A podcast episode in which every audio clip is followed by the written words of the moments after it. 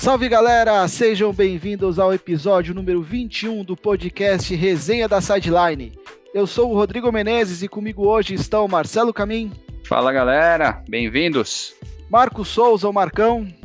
Olá, bem-vindo a todos. E João Pietro, o Johnny. Sejam todos bem-vindos a mais um episódio. Muito bem, senhores. Vamos entrando aqui na semana 6 da NFL. Uh, já temos boa parte do terreno aí da temporada regular caminhado. Infelizmente, né? Quando parece que demora dois anos para chegar a setembro e quando chega passa voando. Mas infelizmente é a vida, é o que nós temos, né?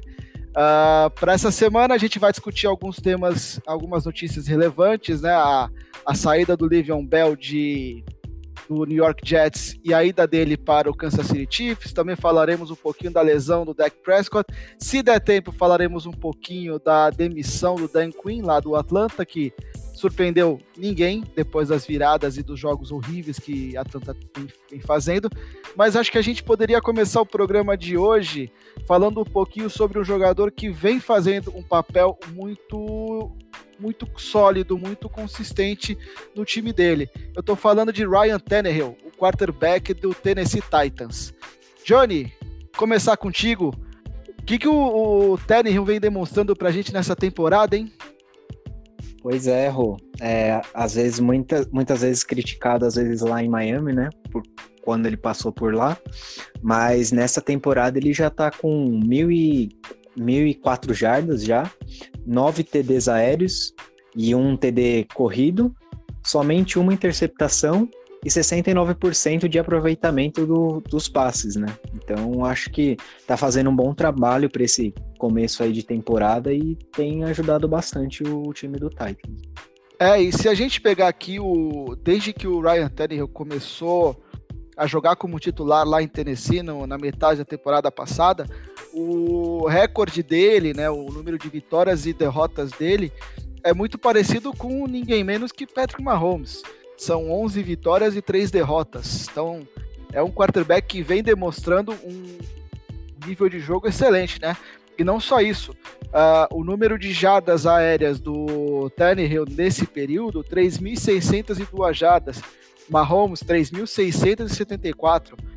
31 touchdowns e 6 interceptações para o Ryan Tannehill, 28 touchdowns e 6 interceptações para o Patrick Mahomes. O rating do Tannehill, 116.7, é de um quarterback de elite.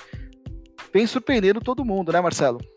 Ah, Rodrigão, é, sim, é, eu diria que sim. O Ryan Tannehill é, jogou muito bem o ano passado, né? Titans aí é, é, demonstrando é, muita força, principalmente na, na pós-temporada. Né? Acho que foi bem legal aí.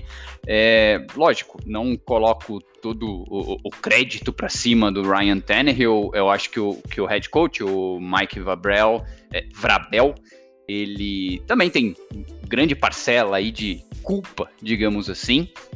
É, só que é, eu queria ser até um pouquinho mais polêmico aqui é, e, e, voltar um pouquinho até no que o Johnny falou, né? Pô, é, a gente já ouviu de muitas vezes aí é, muitas críticas, é, inclusive ao Ryan Tannehill é, em outros times. E isso é uma bola que eu queria jogar para você, cara.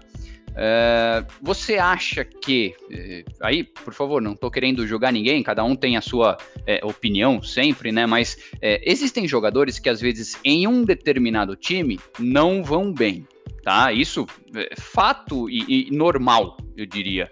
É, só que daí tem alguns, digamos assim, é, é, vamos, especialistas, enfim, os próprios comentaristas e tudo mais, é, que por ele ter ido mal num time, no outro e tudo mais, eles acabam taxando o jogador de ruim, né? É, e o que a gente está vendo aqui é, é um cenário bem diferente, né? O Ryan, o Ryan Tannehill é, no Dolphins era uma coisa e no, no Tennessee Titans está sendo uma outra completamente diferente, né? É, eu vejo que tem muita mão, obviamente, do, de head coaches e de toda a equipe, do time realmente como um todo. É, mas você não acha que, às vezes, realmente essas, é, eu diria, é, é, decisões ou suposições que a gente faz em cima dos jogadores, não acaba atrapalhando realmente a própria imagem do jogador em outros times, né? Ah, tem um pouco sim dessa questão. A gente às vezes taxa o cara de ah, ele não foi bem no time, ele acabou para NFL, né? Eu, eu uso o exemplo do Nick Foles. O Nick Foles só vai bem no, em Filadélfia. Mas se a gente for pegar o, rendimento dele nos outros times, a gente falaria assim: bom, o Nick Foles é um quarterback horrível, não vai dar em nada, não sei o quê, e ele ganhou um Super Bowl lá, lá em Filadélfia, né? Então a gente tem quarterbacks que parece que dão muito certo nos lugares e não dão em outros. Acontece isso em todos os esportes também, né? A gente tem futebol, isso acontece bastante, e o futebol americano não ficaria à parte, né? Então, o que eu acho assim, uh, tem uma questão que a gente tem que sempre que levar em consideração. O quarterback, ele é apenas uh, um jogador dentro de um sistema. Se o sistema está errado, por melhor que seja o quarterback, não vai dar certo. Entendeu? E assim, o Ryan Tannehill mostrou coisas interessantes mesmo na época dele em Miami. Ele teve temporadas boas, teve duas temporadas para mais de 4 mil jardas. Então, assim, o, o, problema é que ele jogava na divisão do Tom Brady, e então o Dolphins nunca ganhou a divisão, e isso também tem um peso, né?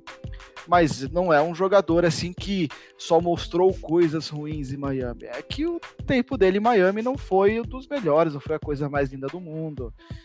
Então, complicado falar de, de um jogador você determinar a, a, carreira dele só pelos jogos ruins que ele fez. Por mais que ele tenha feito mais jogos ruins do que bons. Atualmente, ele está fazendo jogos muito bons, jogos consistentes. Então, assim, eu entendo a sua provocação e tal. Acho que a, a gente, e aí não estou criticando a pessoa A ou pessoa B, mas às vezes a gente se baseia em opiniões de um ou dois comentaristas e tal, não sei o quê, e esquece de olhar que o cara pode ter carreira em outro lugar. E o comentarista, muitas vezes, ele tem que analisar o que ele tá vendo. O cara vê que o jogador tá jogando mal, ele não vai falar assim, não, mas o, o Tannehill, na faculdade, ele joga no college, ele jogava bem, blá, blá, blá. Agora tá jogando mal. E agora ele tá jogando, né, tipo, na época do, do Dolphins, ele tava jogando mal. Então, assim, eu entendo quem critica, eu entendo qual era a situação toda, eu entendo tudo isso daí, mas eu acho que o é, só analisar o rendimento do quarterback pelo que ele faz em campo nem sempre é a melhor coisa. Então, vou passar um pouquinho a palavra para o Marcão para ele falar e depois eu complemento, mas é só uma coisa para a gente pensar, né? O quanto que o, o Ryan Tannehill não foi também uh, alvo ou vítima, né? De um péssimo péssima gestão de jogadores, gestão de elenco por parte do Miami Dolphins, né? Se não tinha um coordenador ofensivo bom, o que, que ele ia fazer, certo, Marcão? Claro, claro que sim. Uh, a gente tá vendo nessa temporada uh, o, o Ryan Tannehill como protagonista, né? É, muitas vezes ele não foi exatamente pelo que, que, o, que o Rodrigo acabou de falar. O Miami Dolphins ele tinha realmente muitos problemas.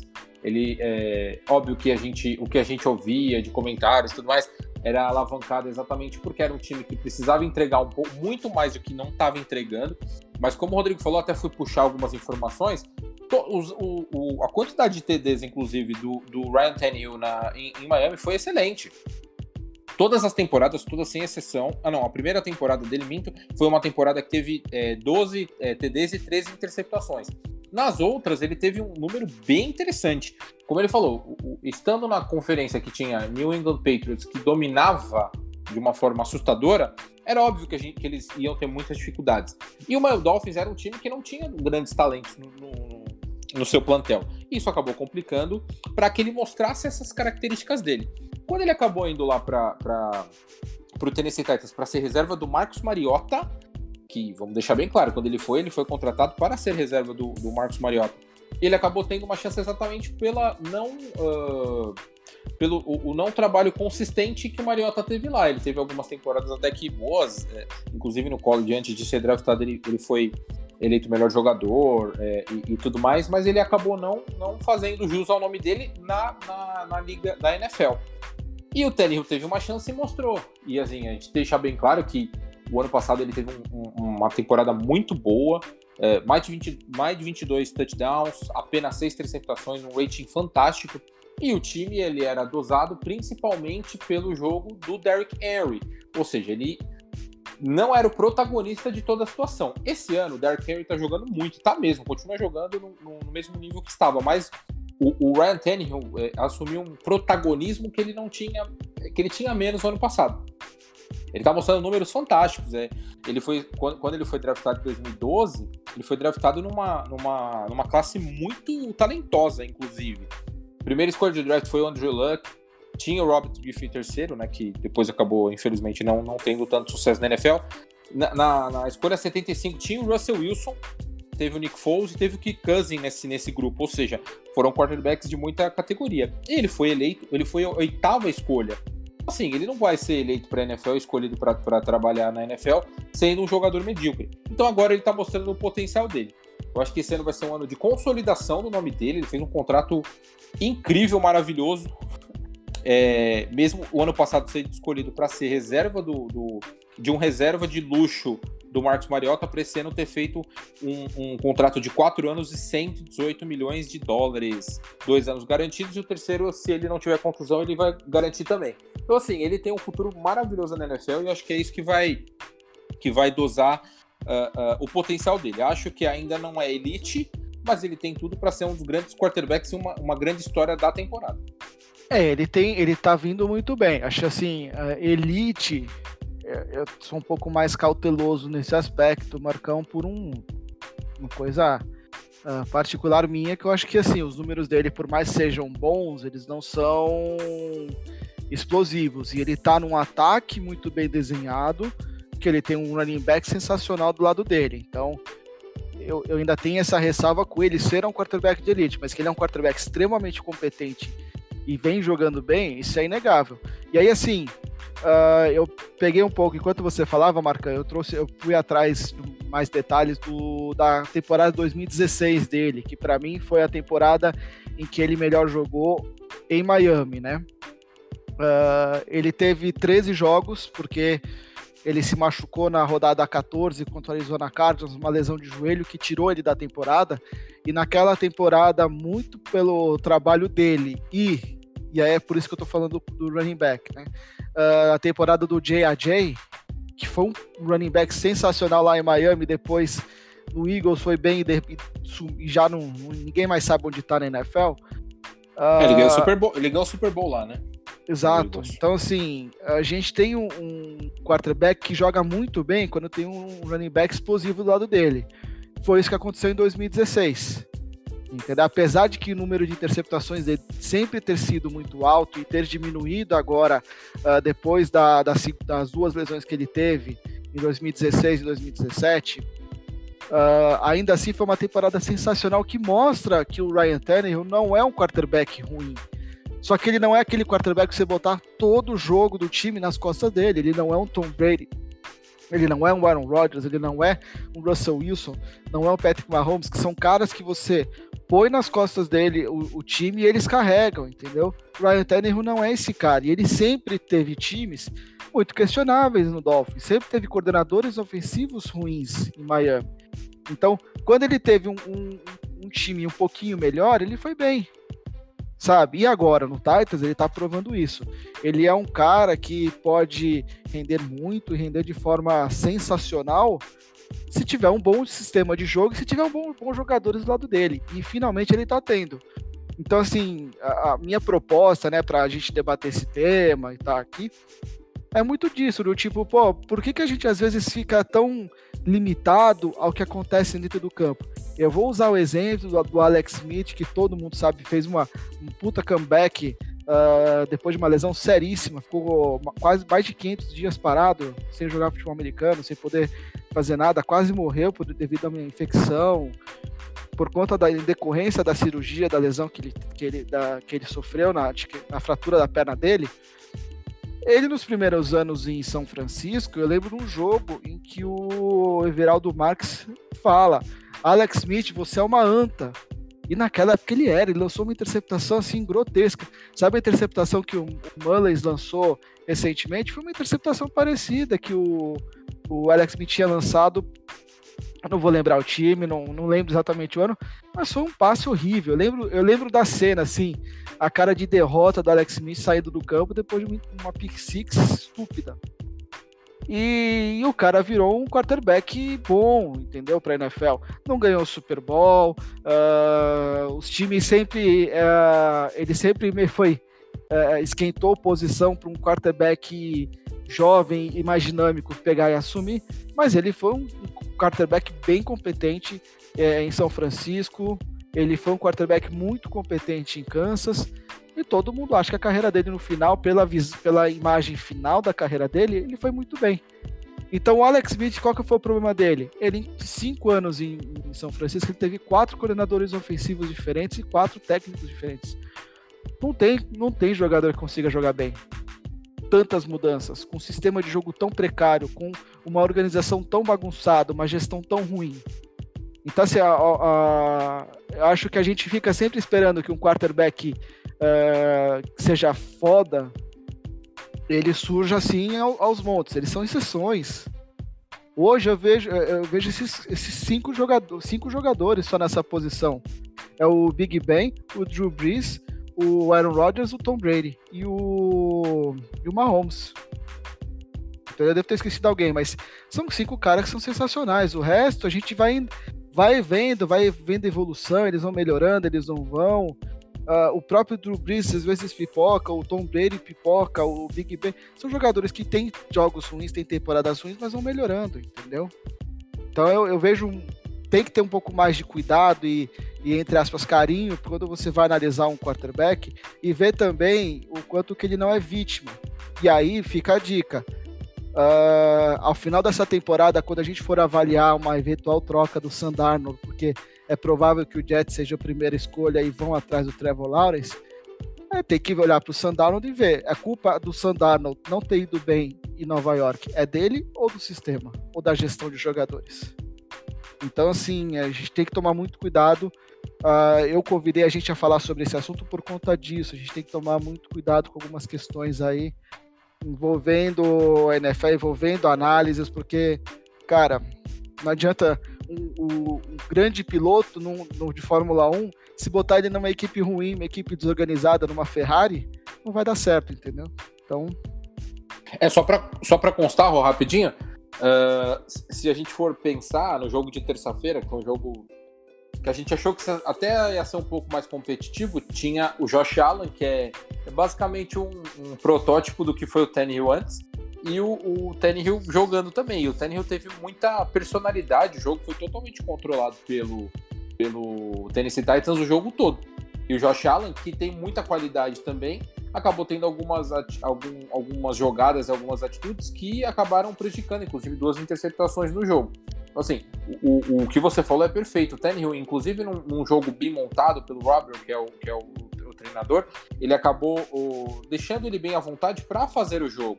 É óbvio que o Derrick Henry ainda é o protagonista desse ataque, mas ele está tendo um protagonismo muito maior, que é o que a gente espera de um jogador, inclusive com a qualidade que ele tinha. Então a gente tem que tirar um pouquinho essa, essa venda de enxergar o Tannehill como um grande jogador que ele é, porque, como a gente falou, ele realmente tem números muito bons e a qualidade dele, me parece, está sendo a cada dia menos questionada, né?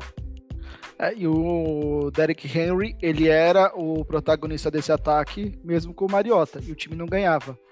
Sai o Mariota, entrou o Tannehill, o protagonismo continua sendo do Henry, mas o time ganha.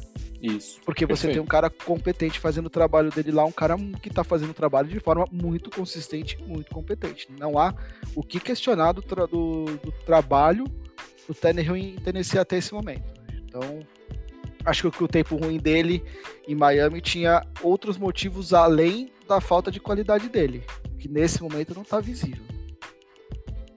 Bom, seguindo aqui, vamos falar agora o segundo tópico, talvez a, a, o fato que mais impactou né, na, durante a semana, inclusive notícia que saiu durante a gravação do nosso resumo da rodada, que foi a assinatura do contrato do ou desculpa, a saída do Le'Veon Bell de New York Jets, posteriormente a contratação dele por parte do, do Kansas City Chiefs.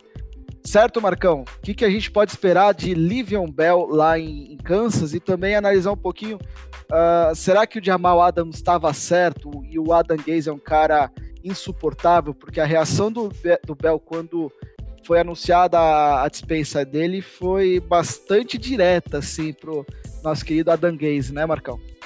É, o Adanguese, ele realmente me parece ser um cara que ele não tem o vestiário de jeito nenhum na mão, né?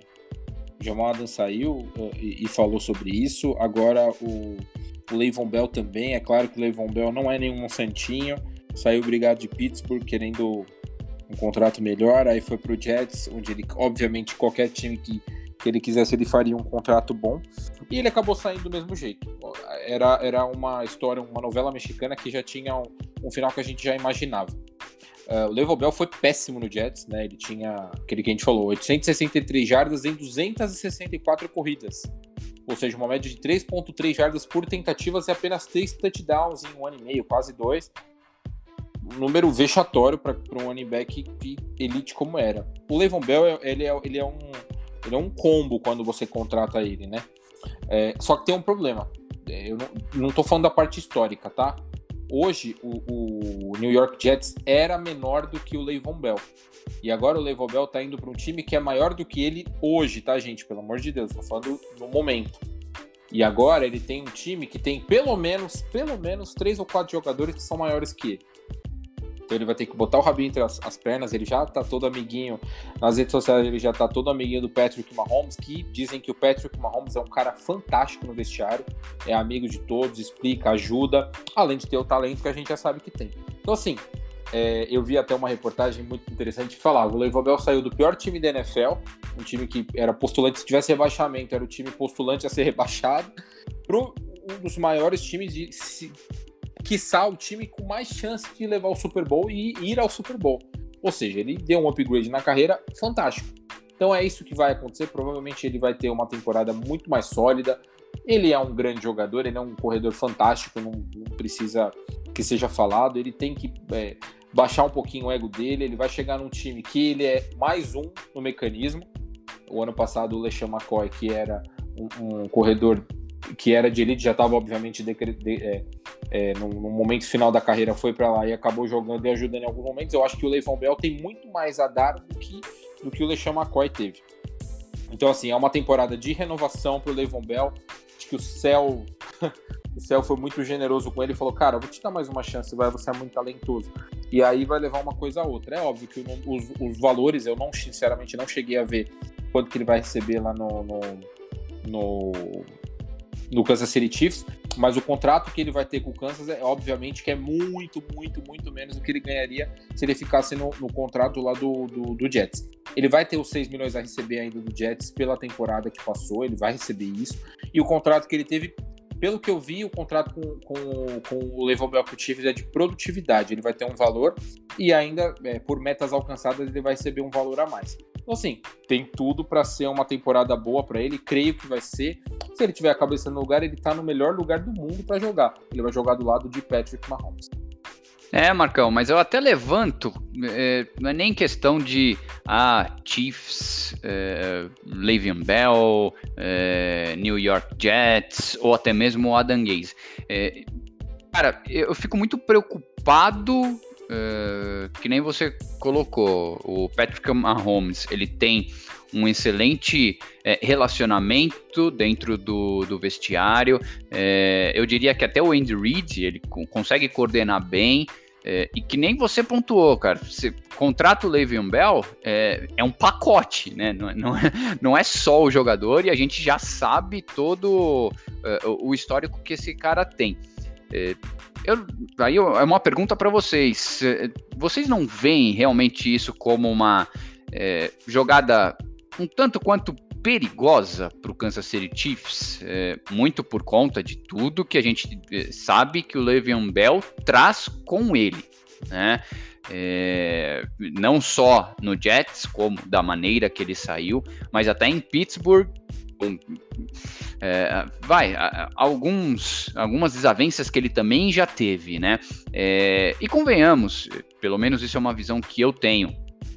Uh, o Kansas City, ele não estava realmente precisando de um running back, digamos assim. É, eles conseguiram draftar um cara que está rendendo super bem, o Clyde Edwards Hilaire.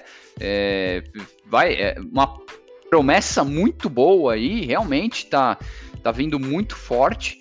É, Não sei, será Le'Veon Bell? Aqui, por favor, não estou querendo julgar é, a qualidade do Le'Veon Bell, mas eu me preocupo muito é, com todo esse pacote que o Le'Veon Bell traz, né? Não sei o que, que você acha.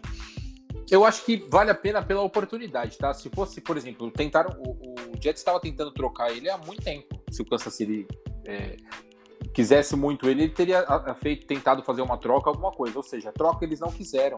Não quiseram pegar esse contrato da Ivon Bell. Foi uma oportunidade que o Kansas City teve. Também acho que, que tirar a, a oportunidade do, do Willer jogar mais, que eu acho que não é o caso, uh, uh, tem que ser pesada. Só que, como eu falei na, na quando, quando eu estava comentando sobre a questão do, do, da força do Le'Veon Bell. Quando o Le'Veon Bell chegou no, no Jets, ele seria o franchise player, na minha opinião. Aí vocês veem o que vocês acham. Porque ele era realmente um jogador elite, um dos melhores corredores da liga e tudo mais.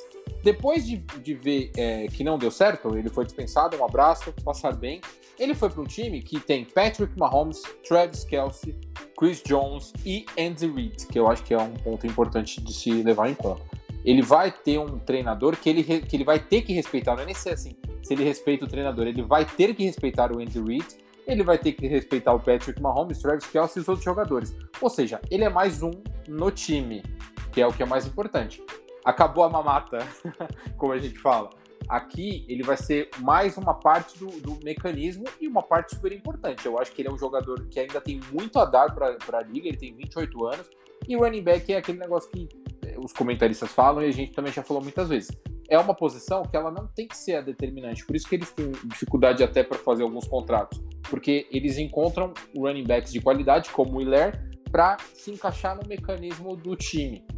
Então é isso que o Leivon Bell vai ter que entender. Até porque, como o contrato dele é de valor relativamente baixo, se ele for mal, cara, um abraço, muito obrigado, próximo. Se ele for bem, ele pode tentar até é, ficar no time e conseguir um contrato melhor. Então, assim, eu acho que os dois vão ganhar com isso. É isso que o, que o, que o Kansas City Chiefs pensou, até porque é o último campeão do Super Bowl, e quem tem a ganhar é mais o Le'Veon Bell do que o Kansas City.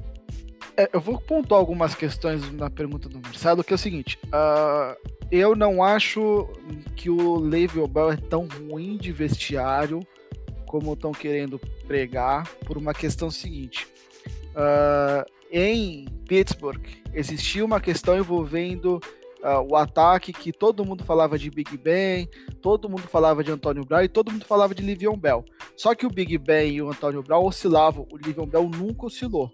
Então ele queria ser pago com valores que fossem justos pela produção dele e o Steelers não ofereceu, tá?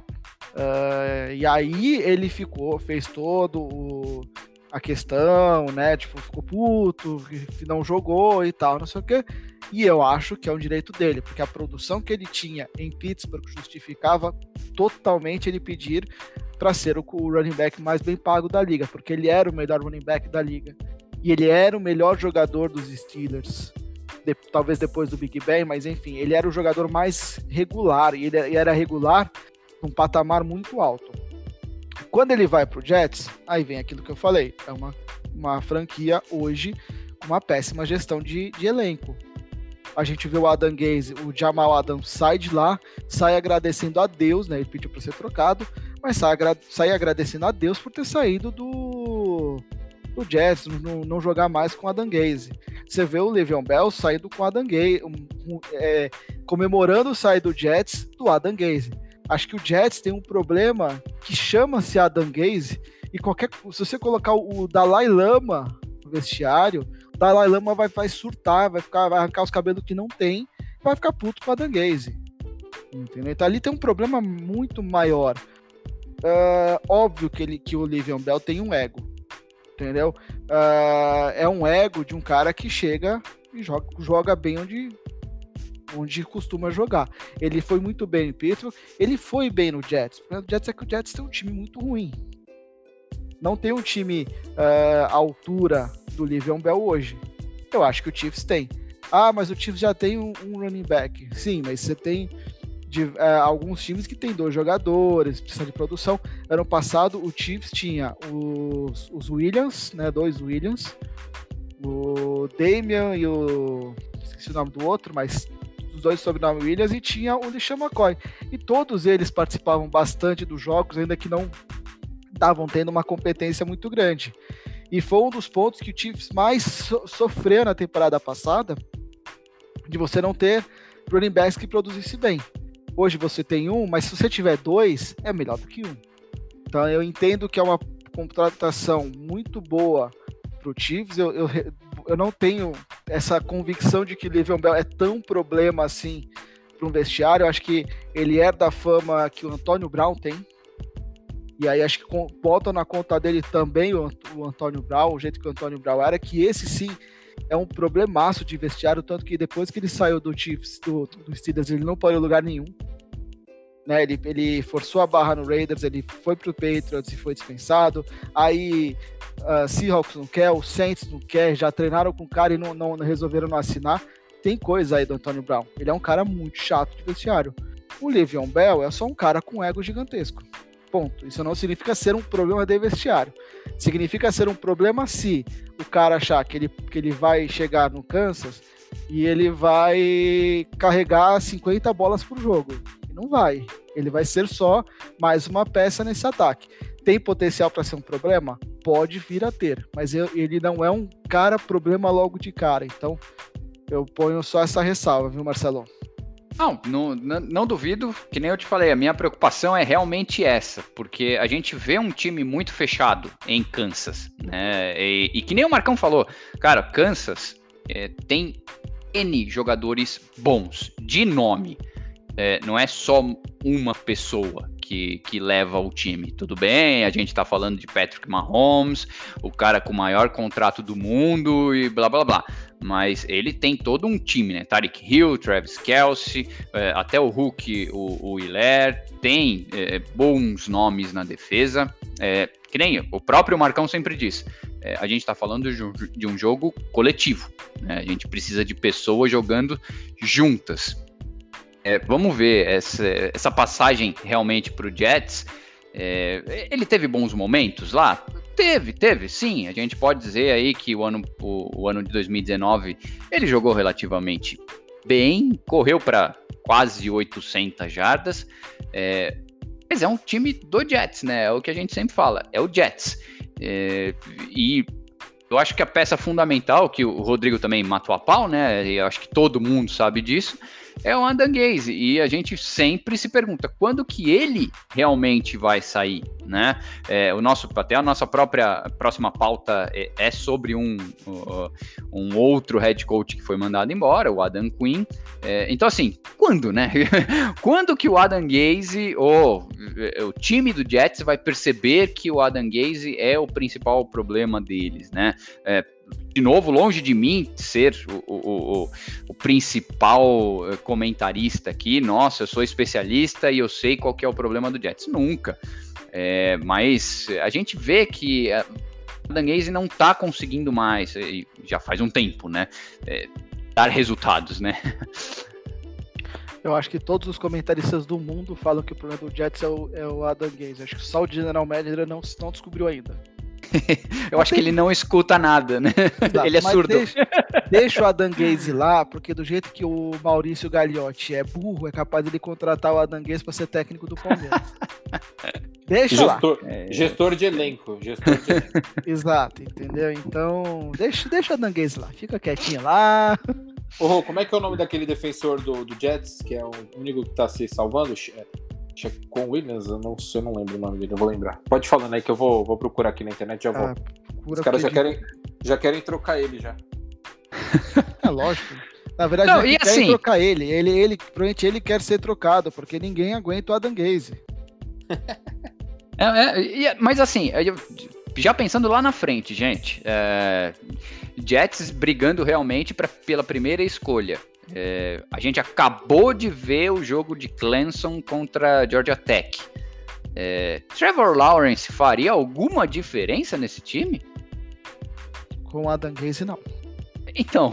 mas, mas assim, é, é, mas é aquilo que eu falei um pouco do, da, do, sobre o Ryan Tannehill, né? A gente tem quarterbacks que você põe lá e eles vão conseguir carregar o time nas costas, não vão conseguir ser campeões, porque não tem como né? Mas você tem quarterbacks que tem, que tem uma competência muito grande, uma capacidade muito grande de ser fator decisivo em certos times.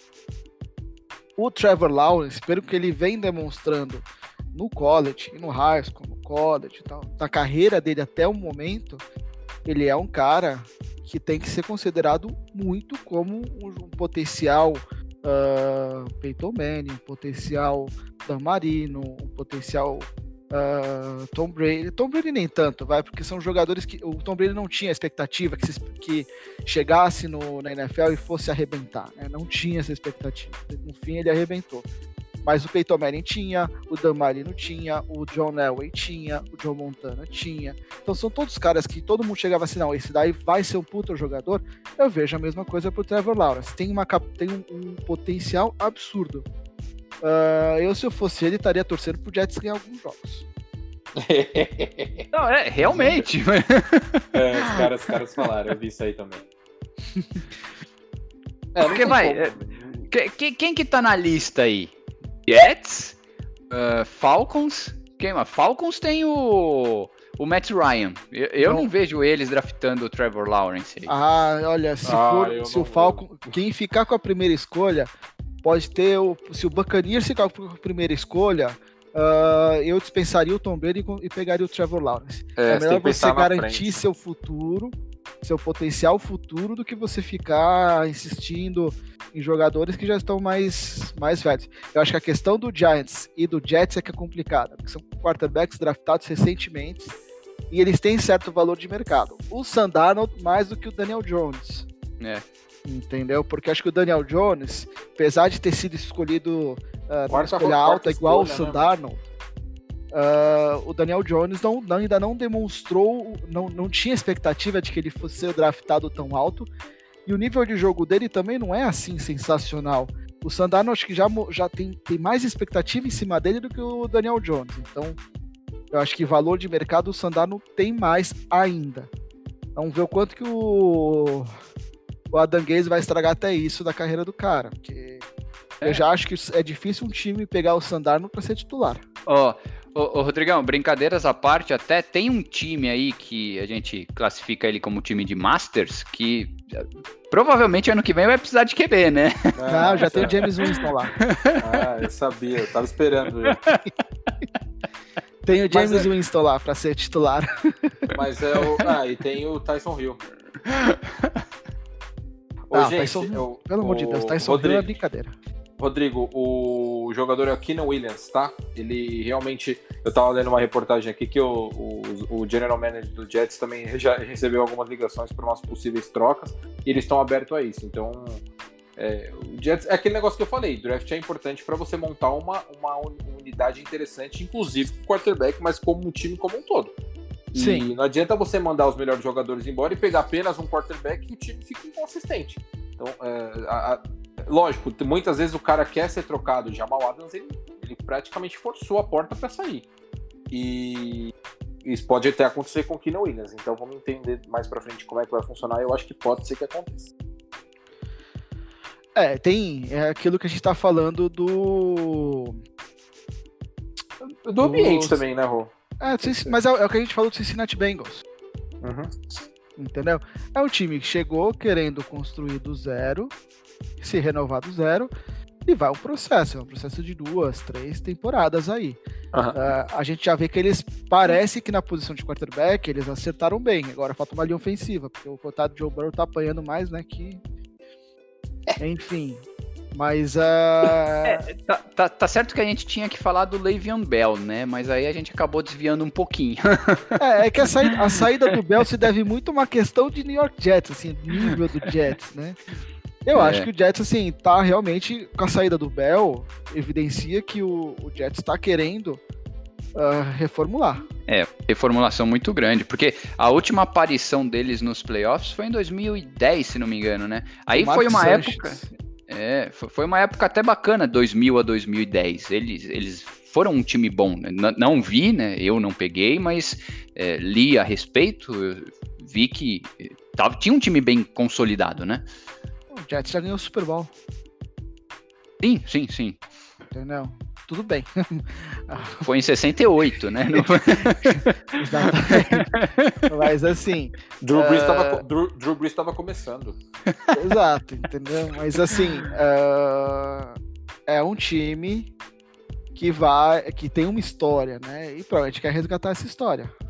Claro. Sim. E além de tudo, é de um mercado muito grande, né, Rodrigo?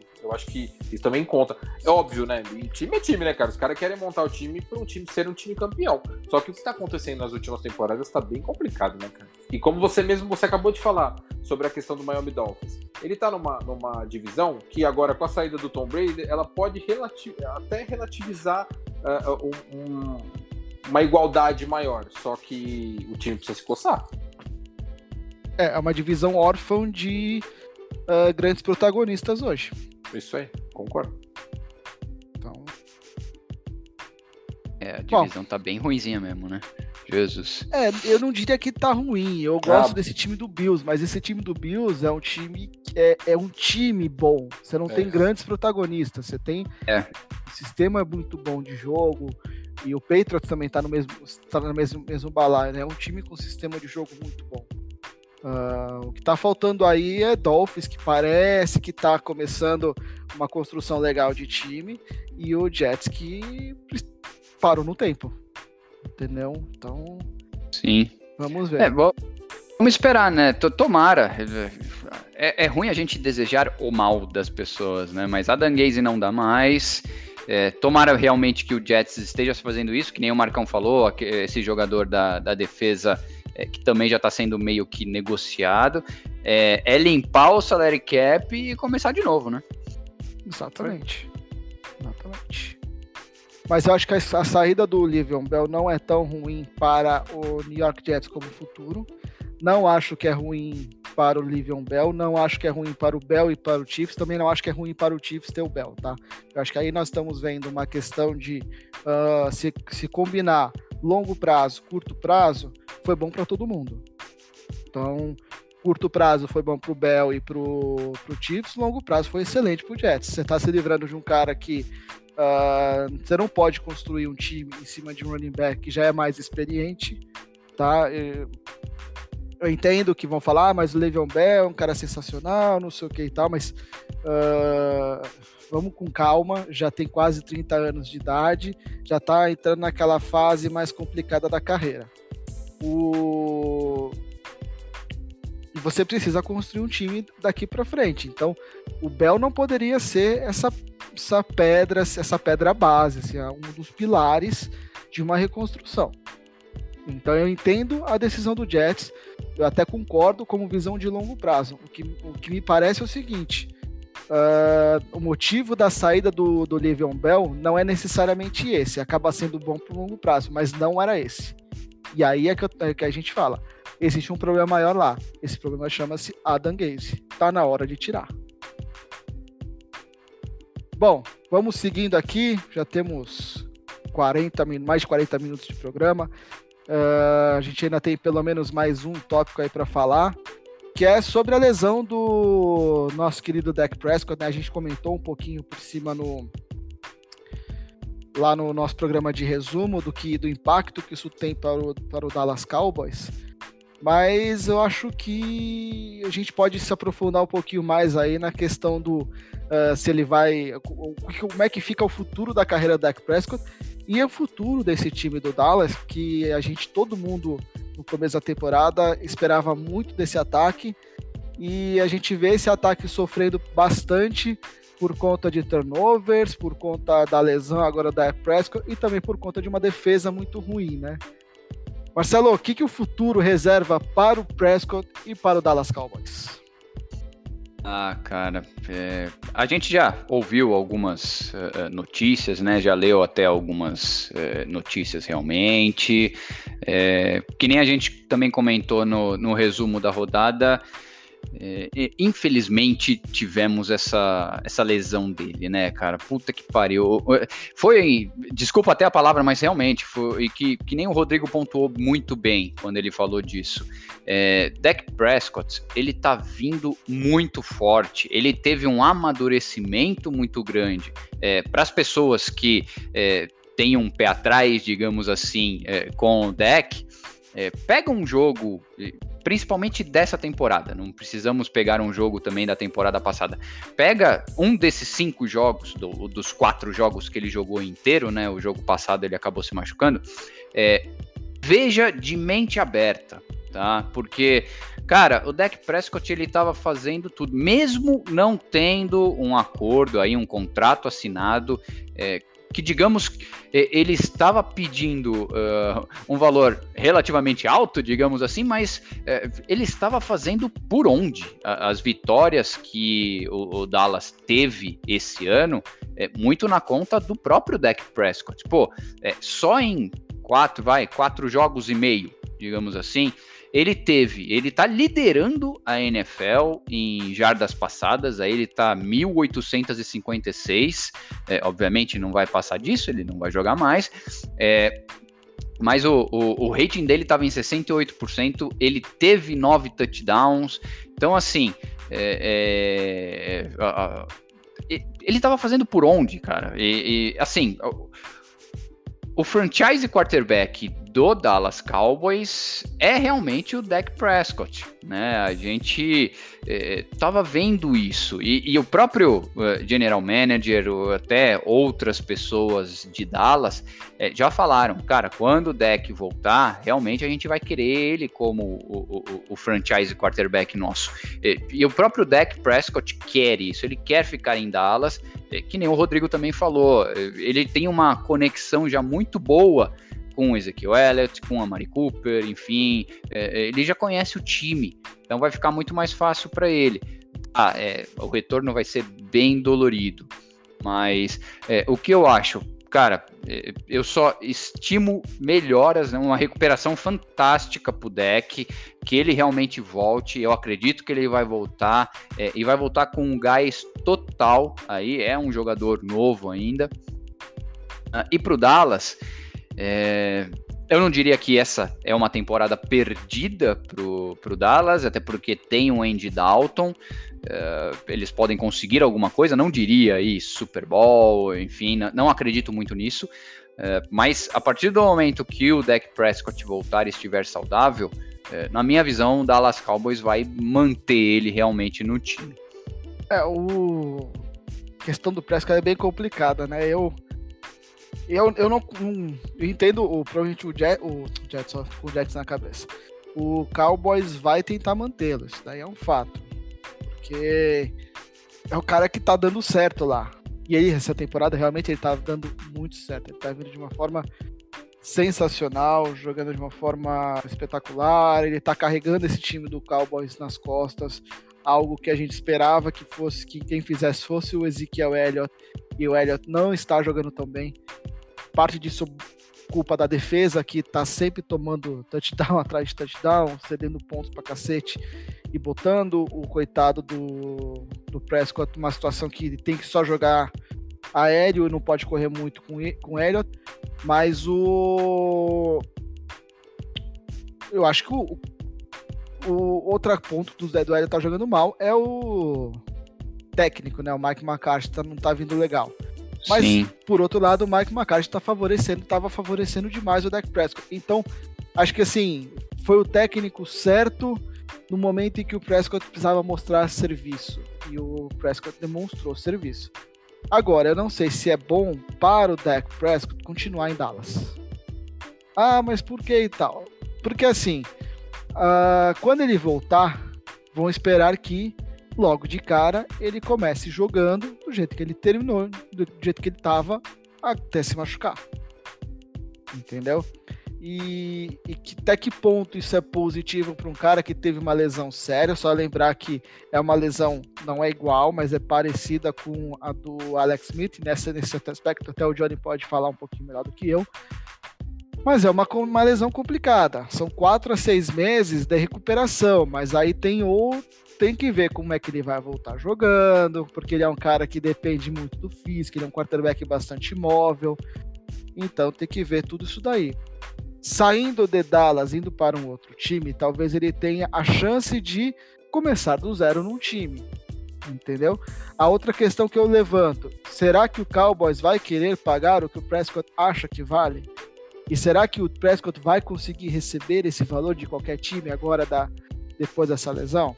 Então, é, eu vejo um futuro aí, é óbvio que um quer ficar porque um quer que o Dallas quer que ele fique porque já achou seu quarterback depois de tantos anos com Tony Romo e o Tony Romo não conseguindo levar esse time adiante, apesar que o Prescott também não estava conseguindo, porque a defesa do Cowboys está um, tá uma coisa horrível essa temporada.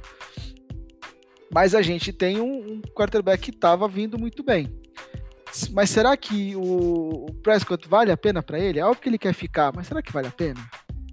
Entendeu? Então, esses questionamentos que eu, que eu faço e não sei, acho que o time não pagou quando ele, quando ele pediu, ele deveria, pelo que eu falei, a gente não, eu comentei várias vezes aqui já, o Prescott deveria ter sido pago, deveria ter conseguido o contrato que ele estava pedindo na época da renovação, lá em julho.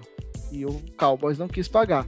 E não quis pagar por uma bobagem de tentar segurar até o último minuto para ver se o, o Prescott diminuía a pedida. E quando chegou no último minuto, não deu tempo de assinar a extensão. Então, o Cowboys cometeu, na minha opinião, um erro gigantesco aí. Então, eu acho que o, o, será que o Prescott vale a pena continuar nesse time? Entendeu? Então, esse é meu ponto. Johnny, fale um pouquinho aí da lesão também do Prescott, por favor. Só para resumir, é, não, não só em relação à, lesão, mas o que o Marcelo comentou, né, que ele vinha fazendo uma, uma temporada relativamente boa, né, como o Marcelo destacou aí, ele é o, ele é o líder de, de passes em, na, na temporada, né, e, e, em relação ao que você falou, né, é, é uma lesão muito séria, é, e aí, quando ele, quando ele voltar, provavelmente ele vai sofrer, essa, é, a, vai estar tá na expectativa do, do time, né, dos, é, dos treinadores é, e de todos, é, no geral, dele performar como ele, é, como ele fazia antes da lesão, né? Mas a gente sabe que não. É, eu imagino o psicológico do, do jogador, como é que vai ficar numa. Como é que fica, né, numa, numa situação dessa, né? Então, é, eu estava acompanhando a. Quando aconteceu, eu fui tentar olhar as imagens. Eu, num primeiro momento, eu não, não entendi muito bem como tinha acontecido a lesão, né? E aí, depois eu fui pesquisar um. Tem um doutor aí na, no YouTube, o cara tem um canal bem bacana que ele fala sobre, sobre lesões, né, de vários esportes e tal. E aí eu fui analisar, fui olhar quadro a quadro, né? Para mim é um pouco tenso, né? Não só para mim, acho que para todo mundo olhar a cena é um pouco forte, né? Mas o que ele fala assim é, da lesão, ele fala que naquele momento ali, quando ele tá correndo é, lá, é, tipo fugindo, né? Ele tá dá aquelas passadas cruzadas tem uma imagem que é bem interessante. Antes do, do defensor cair em cima do, do tornozelo dele, um momento antes, é, dá para notar que o tornozelo dele já, já, já tem uma instabilidade ali. Aí quando encosta o, o defensor ali, aí acaba deslocando todo, todo o tornozelo dele e ele acaba tendo uma, uma fratura ali, né? Provavelmente todos os ligamentos do, do tornozelo tenham sido rompidos, né? E e aí, como você comentou também, é muito parecido, parecido em, rela, é, em relação à fratura exposta, em relação ao Alex Smith, né?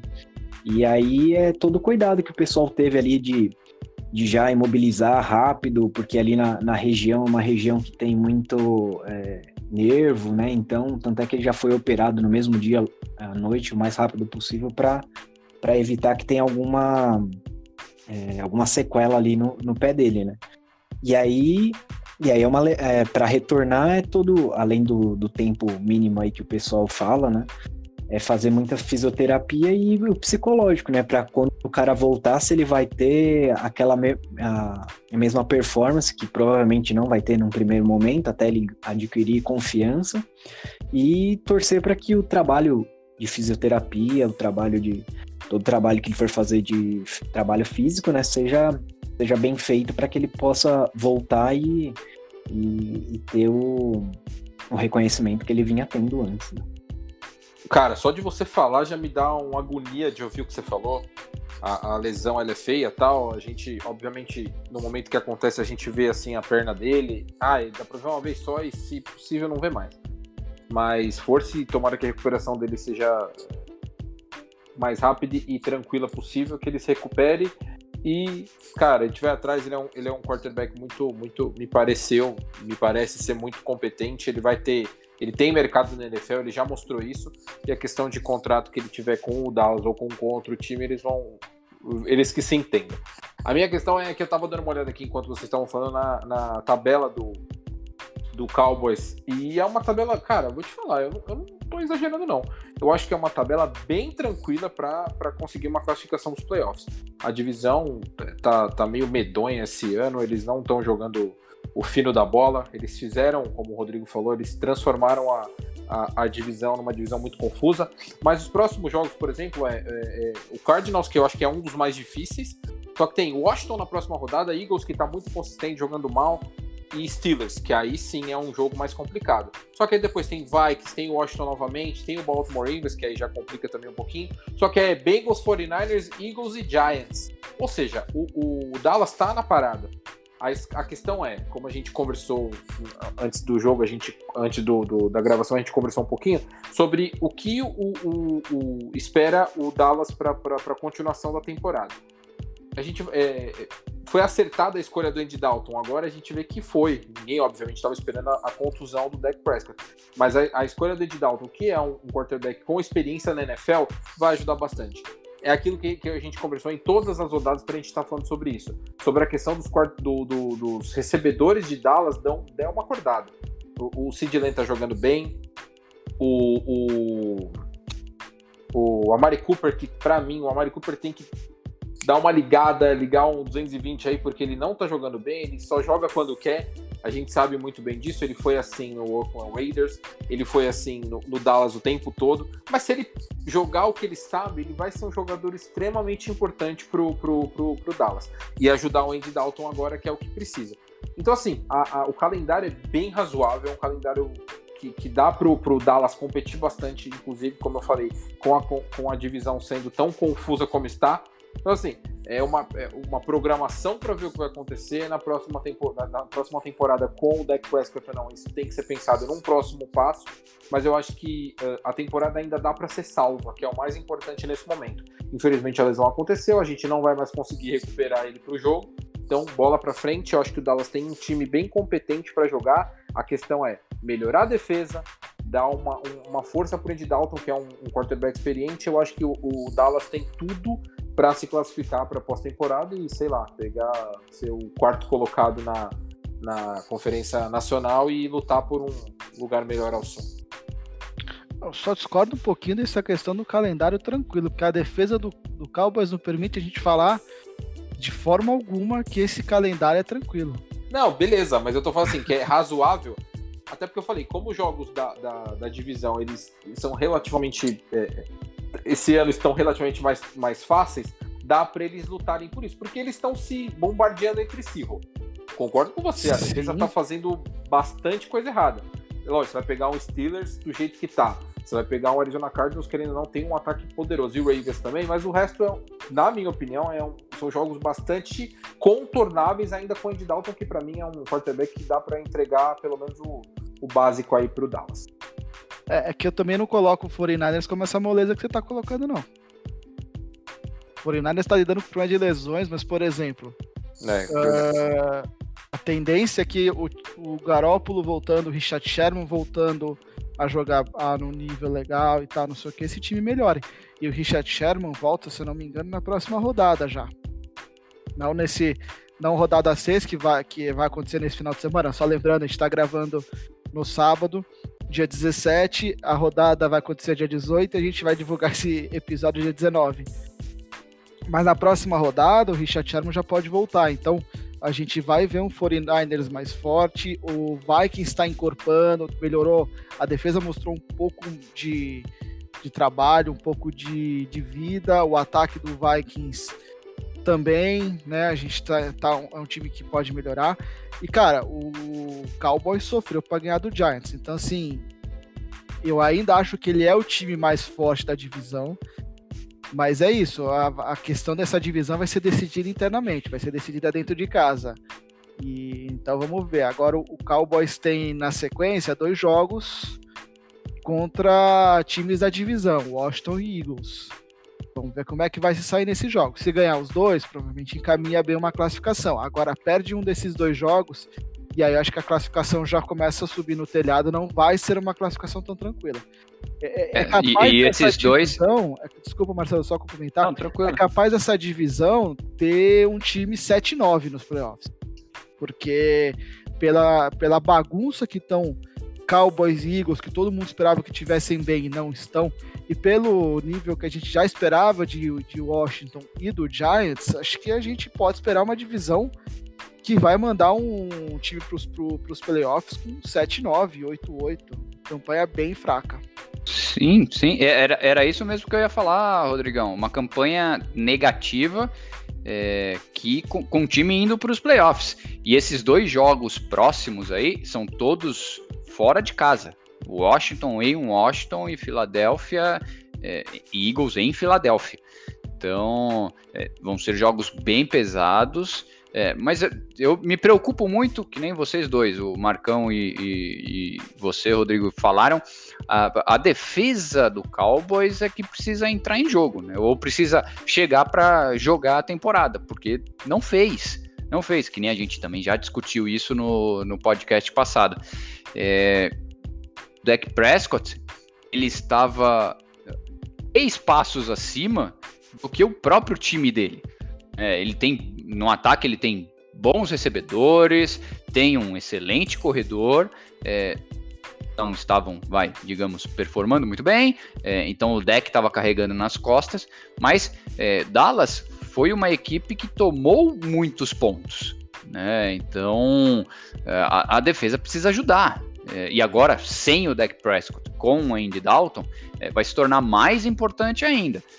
Então vamos ver. Também não duvido de maneira nenhuma que nessa divisão em específica a gente vai ter um campeão é, com campanha negativa ou qualquer coisa do tipo. É, é, e uma aparição realmente nos playoffs com uma campanha negativa, como praticamente foi o ano passado. Né? Brigando aí 8-8, 9-7, enfim, foi uma, uma divisão ruim também, né? Foi, e é, e é espetacular que a gente está falando de times que uh, tem bons ataques, né? Ou na teoria teriam bons ataques. E o Eagles até uma boa defesa. Esperava muito mais a defesa do Eagles. A defesa muito. do Cowboys, a secundária do Cowboys eu acho fraca. Tá? Acho que sempre foi o ponto fraco do time. E agora que a, o front seven também não está funcionando legal, uh, fica mais evidente ainda. Mas, cara, é o que eu falei. É, é o que eu falei na, na, no resumo, né? O, Cowboys conseguiu tomar 34 pontos do Giants, que não, faz, não fez mais que 20 pontos em ninguém além do Cowboys. Entendeu? O, o Giants fez na temporada, tinha feito na temporada inteira quase o mesmo número de pontos que fez num, num jogo contra o Cowboys. E isso é, é, expressivo. Então, é por isso que eu tô falando. É, pelo que o Cowboys demonstrou até agora, eu não consigo colocá-los de forma alguma como. Ah, não, eles o, os favoritos. To, nossa, são os grandes favoritos desse grupo, dessa, dessa divisão. Eu acho que são, porque dentre os quatro times, o Cowboys é o time que tem melhor ataque. É o time que está demonstrando mais força de chegar e fazer pontos, de chegar e decidir jogos, de chegar e brigar por resultados. Uh, o Eagles não demonstrou ainda. Uh, Washington e Giants não preciso nem falar, né? E, então, assim, eu acho que se o Cowboys acertar a defesa, a tendência é que esse time voe. O Van Der Esch tá voltando. Vamos ver se ele consegue resolver. Eu acho que o, Mand o Mandoria só não faz verão, né? Tô falando aqui hoje e posso chegar no dia que, que divulgar isso daqui, o Van Der Esch ter feito uma partida sensacional contra o Cardinals, ter resolvido o jogo e eu vou ter passado vergonha agora com esse meu comentário. Mas eu não acho que ele sozinho vai resolver o problema de uma defesa que tem sérios problemas na secundária. Entendeu? Então vamos com calma no, nessa questão. Eu entendo o que o Marcão falou, eu também acho que o Cowboys é o favorito, eu insisto, ele é o favorito. mas eu não acho que vai ser, não é um calendário tranquilo, e não acho que é uma classificação tão certa assim, porque não está jogando também para isso, entendeu? É o Roy o Earl Thomas, será que tem chance de ir para lá? Porque eu vi que o Houston não quis. E ele estava pendendo também para Dallas. Será que tem espaço é, lá? Uh, já esse namoro existe muito mais por parte da torcida do Cowboys e do Thomas do que pelo até agora foi demonstrado pela comissão técnica do, do Dallas e pelo Jerry Jones, entendeu? Uhum, sim. Então, assim, existe a especulação e tal, mas, de novo, o, o Thomas vai precisar de um tempo para encaixar ali. Uh, é uma defesa muito bagunçada, então tem que ver aí direitinho o que, que, uh, o que, que ele pode fazer aí. Eu não sei se ele resolve, não sei se vale a pena contratá-lo. Eu, se eu fosse Dallas, daria uma chance para ele como Sim. uma tentativa de resolver um problema sério que tem no meu time. Mas ele vai resolver? Aí já é outra história. E até minha crença se ele vai resolver ou não, eu não, não boto tanta. Não boto minha mão no fogo por isso. Aliás, eu boto minha mão no fogo por pouquíssimas coisas, né? Porque eu não sou idiota, mas enfim. Exato. Então. Mas é. Então é por isso que eu... esse é meu pensamento sobre o, o Dallas. Beleza. Sabe? E eu acho o Andy Dalton extremamente capaz de conduzir esse ataque. Não da mesma forma como o Dak Prescott, a gente pode esperar uma produção um pouco menor, porque o Dak Prescott conseguia muita coisa pelo fato de ser um quarterback móvel. E o Andy Dalton é da turma de um Philip Rivers, de um Tom Brady, de um Drew Brees, que ele, eles tomam sopa de gesso antes dos jogos, entendeu? Então é mais difícil. Mas é isso aí, senhores. Então vamos chegando aqui ao final do nosso programa número 21. Uh, eh, dá espaço aqui para as considerações finais, começando com o Marcelo. É, galera, chegamos ao final de mais um episódio. A gente não vai conseguir falar do Dan Quinn, a gente deixa para uma próxima rodada aí.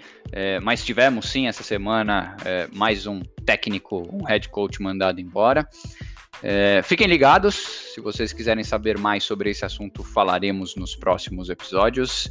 Sigam-nos nas redes sociais, é, Instagram, arroba resenha da sideline e Twitter, arroba da underline sideline.